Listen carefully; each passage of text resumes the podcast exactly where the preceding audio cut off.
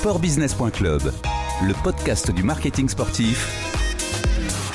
Bruno Fraioli.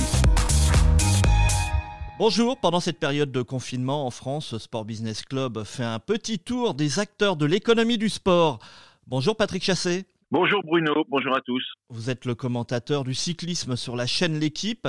Première question, comment allez-vous? Bah écoutez, ça va, je pense comme tout le monde. On vit quelque chose de tout à fait inédit, extraordinaire. Donc on, apprend à le vivre. Voilà, c'est pas c'est pas plus difficile que ça.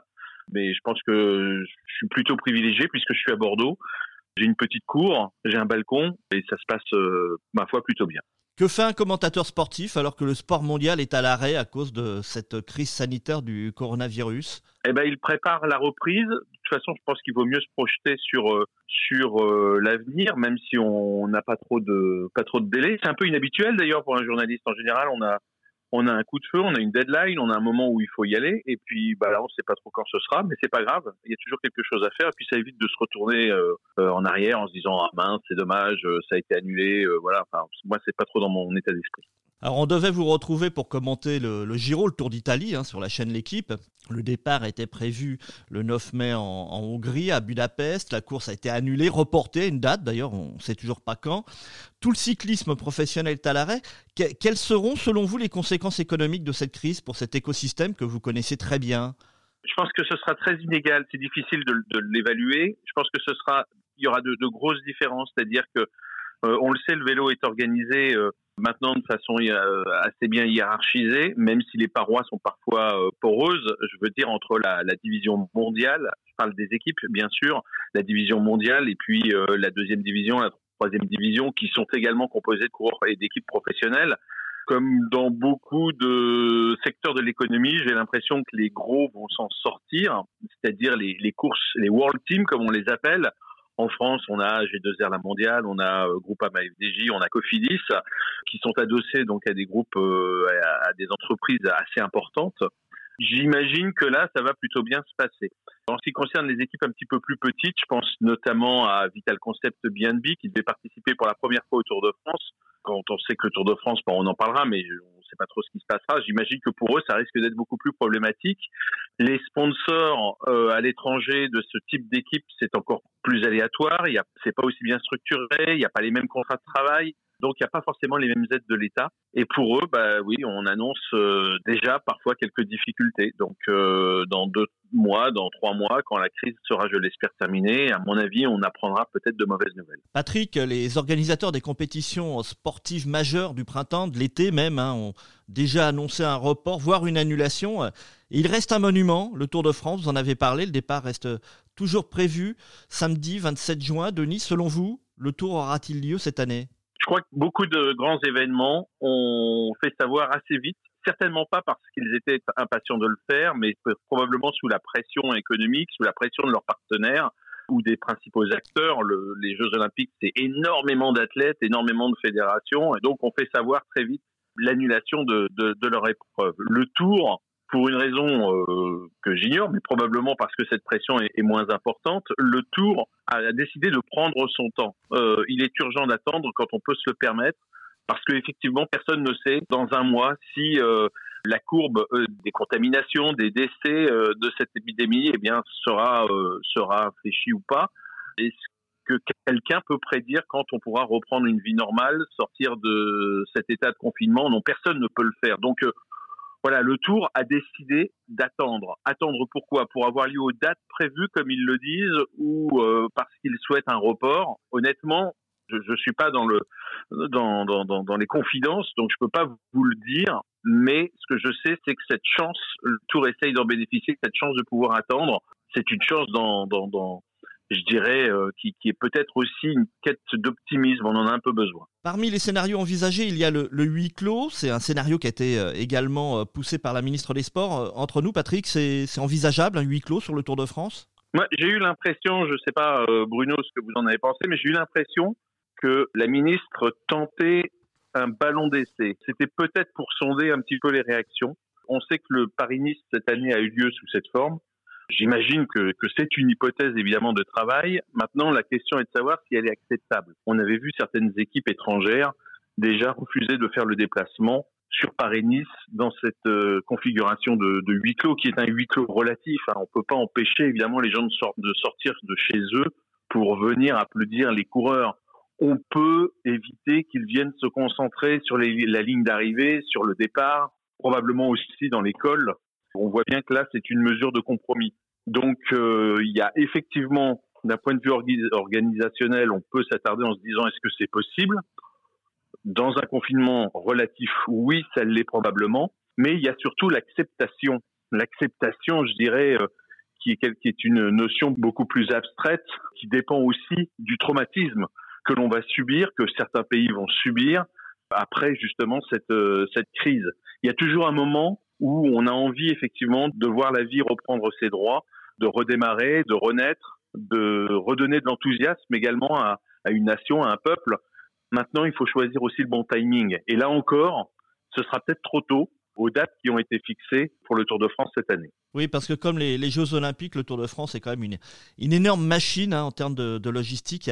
Il y, a, aussi des considérations économiques à prendre en compte hein, avec, les, avec les partenaires commerciaux, avec les diffuseurs par exemple. Mais oui, imaginez si vous faites un tour à huis clos, déjà les images qui nous marquent habituellement sont celles de la caravane publicitaire. À quoi bon faire une caravane publicitaire s'il n'y a pas ou très peu de public? Donc c'est évidemment la caravane publicitaire, c'est pas seulement pour mettre de la couleur sur un Tour de France. Il y a aussi, bien sûr, je dirais un enjeu économique. Si on fait le Tour de France, si on organise le Tour de France à huis clos, c'est avant tout pour donner un spectacle aux Français, un spectacle télévisé.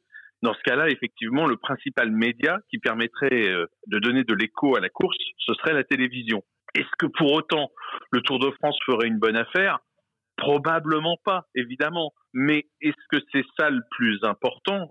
Pardon, hein, je, je, dis pas ça par rapport à, Maurice pour organisation, mais par rapport justement à, l'enjeu dont je parlais, qui est à un moment de, redonner confiance, courage euh, et euh, quelque chose de, passer un message positif auprès de auprès des Français et même de tous les de fans de vélo. Bien sûr, bien sûr que c'est important. Oublions pas quand même que le Tour de France ne peut pas mourir. Bien sûr, c'est une entreprise privée, mais c'est avant tout, avant tout un élément du patrimoine français. On avait parlé de l'inscrire euh, au patrimoine euh, immatériel de l'UNESCO. Donc, vous voyez que ça dépasse largement. Et je dirais la même chose d'ailleurs du Tour d'Italie en, en Italie. Le Tour d'Italie est dirigé par RCS, qui est une entreprise qui a d'ailleurs connu beaucoup de pertes ces dernières années avec des investissements qui étaient peut-être un peu douteux, mais quoi qu'il en soit, le Tour d'Italie en Italie ne peut pas mourir. Il sera toujours soutenu par euh, les Italiens et par euh, et par euh, et par la nation, je dirais. Il y aura forcément une après-crise du coronavirus. Pensez-vous que le cyclisme professionnel, que le Tour de France changera de, de modèle d'organisation? Est-ce qu'il doit changer de, de modèle d'organisation, peut-être avec un peu moins de grandeur, de personnes à déplacer? D'un certain côté, le tour est surdimensionné. Oui, effectivement, tous ceux qui, euh, bah, j'en fais partie, ont fait euh, plus de, de, de 10, 20, 30 tours de France, vous diront qu'il a changé, qu'il il, est surdimensionné, qu'il y a énormément de monde, qu'il déplace des foules entières, évidemment. Mais d'un autre côté, quand on voit justement dans cette crise, même si on n'en est pas au bout, on voit qu'il y a quand même une certaine souplesse pour les, pour les organisateurs. Donc d'un côté, il est, il est important, il fait partie du patrimoine, je l'ai dit, du patrimoine national, mais c'est aussi ce qui permet de le rendre aussi, aussi fort. D'un autre côté, il y a un gigantisme effectivement qu'il faut quand même contrôler. Si moi l'année dernière j'ai fait le Tour de France en, en, décidant de laisser la voiture au garage et d'utiliser de, d'utiliser les transports en commun pour montrer que c'était possible, tout simplement d'envisager peut-être une autre façon de le couvrir, c'était pas pour convaincre je dirais, tous les suiveurs euh, qu'ils faisaient n'importe quoi en prenant tous une voiture, parce que je pense qu'il est effectivement difficile de toute façon de travailler normalement et de d'organiser le Tour de France sans utiliser de, de véhicules automobiles. En revanche, c'était c'était surtout d'ailleurs pour alerter le public en disant et le public, mais aussi les pouvoirs publics en disant attendez, faites venir faire venir le Tour de France chez soi à la porte de chez soi, c'est très bien, mais il y a peut-être aussi euh, un moment, il faut peut-être euh, revenir à quelque chose de plus normal. Quand il y a des moyens de transport existants, il faut surtout pas les annuler, il faut les maintenir, il faut même les renforcer. Nous, citoyens, ayons le réflexe de, parfois de prendre le train, si c'est possible, pour aller au départ ou à l'arrivée du tour euh, quand il passe dans sa région. Patrick Chassé, on va terminer avec quelques questions forcément plus anecdotiques hein, dans cette lourde actualité. Personnellement, vous avez le temps de pratiquer une activité sportive à domicile? Alors, euh, oui, j'ai le temps. Enfin, j'ai le temps. Euh, ça, c'est sûr que j'ai le temps. Pourquoi vous, vous n'avez pas le temps, peut-être? J'ai quand même le temps. Euh, en tout cas autant que d'habitude, si ce n'est plus évidemment, mais euh, ça change. Prendre le vélo pour euh, sortir dehors à un kilomètre de chez soi, ça je vous avoue que ça me tente pas du tout. En revanche, euh, bah, moi j'ai changé de discipline, on va dire. C'est-à-dire que c'est vrai que au lieu de faire du vélo, j'ai la chance d'avoir un rameur. Je suis euh, dans ma maison un peu le Frank Underwood de, le Frank Underwood de House of Cards, et donc je fais du rameur. J'avais pas trop l'habitude avant. C'est un joli cadeau qu'on m'avait fait et et j'en étais resté un peu aux intentions et, à une utilisation très modérée. Là, je dois dire que j'ai carrément franchi un cap. Je, pense que je vais très vite passer à la saison numéro 2. Et quand vous ramez, vous lisez peut-être ou vous regardez des, films. Euh, ce serait quoi vos conseils en, sport, en lecture ou alors en, film? En lecture, je, vais vous recommander un bouquin qui est sorti il y a, il y a quelques années, qui pour moi est ce qui a été écrit de plus beau, et je pèse mes mots, si on aime le vélo c'est assez littéraire et c'est fait par euh, justement quelqu'un qui est très littéraire, qui s'appelle Philippe Bordas. Il avait rédigé il y a une bonne dizaine d'années un, bouquin qui est magnifique, qui s'appelle Forcené.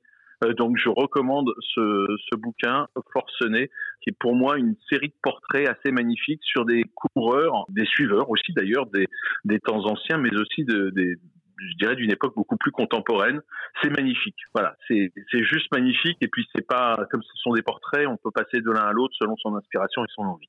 Et en ce qui concerne les films, ou alors là, je vais vous dire, je regarde pas les films de vélo parce qu'il n'y en a pas franchement pas beaucoup qui attirent euh, qui attirent l'œil. Mais si je peux me permettre, je fais quand même la promo pour pour une plateforme qui n'est pas Netflix et dont on parle beaucoup et j'aime beaucoup, c'est la Cinétech. La Cinétech, c'est le cinéma classique euh, pour une somme assez modique par mois. Je peux pas vous dire combien. Il y a une thématique tous les mois et on reçoit donc les films qui correspondent à cette thématique. Ce mois-ci, c'est au cœur de la nuit, voilà. Et il y a des, il y a vraiment des films, euh, il y a vraiment des films magnifiques à, à voir. Il y a notamment euh, Nuit blanche de, de, de, le Pino Visconti. Donc je vous recommande vraiment euh, un abonnement. À, voilà. Et je vous dis tout de suite, j'ai aucune action. Je sais pas qui fait ça, mais j'ai découvert ça justement juste avant la, la période de confinement et, j'y passe beaucoup de temps. Merci Patrick Chassé, prenez soin de vous. Mais je vous en prie, mais vous aussi, c'est important. Je rappelle que vous êtes le commentateur du cyclisme sur la chaîne L'équipe. On a hâte hein, de vous retrouver sur l'antenne et de vous entendre. Cette interview a été enregistrée lundi 30 mars 2020. Au revoir et à bientôt sur le podcast de sportbusiness.club.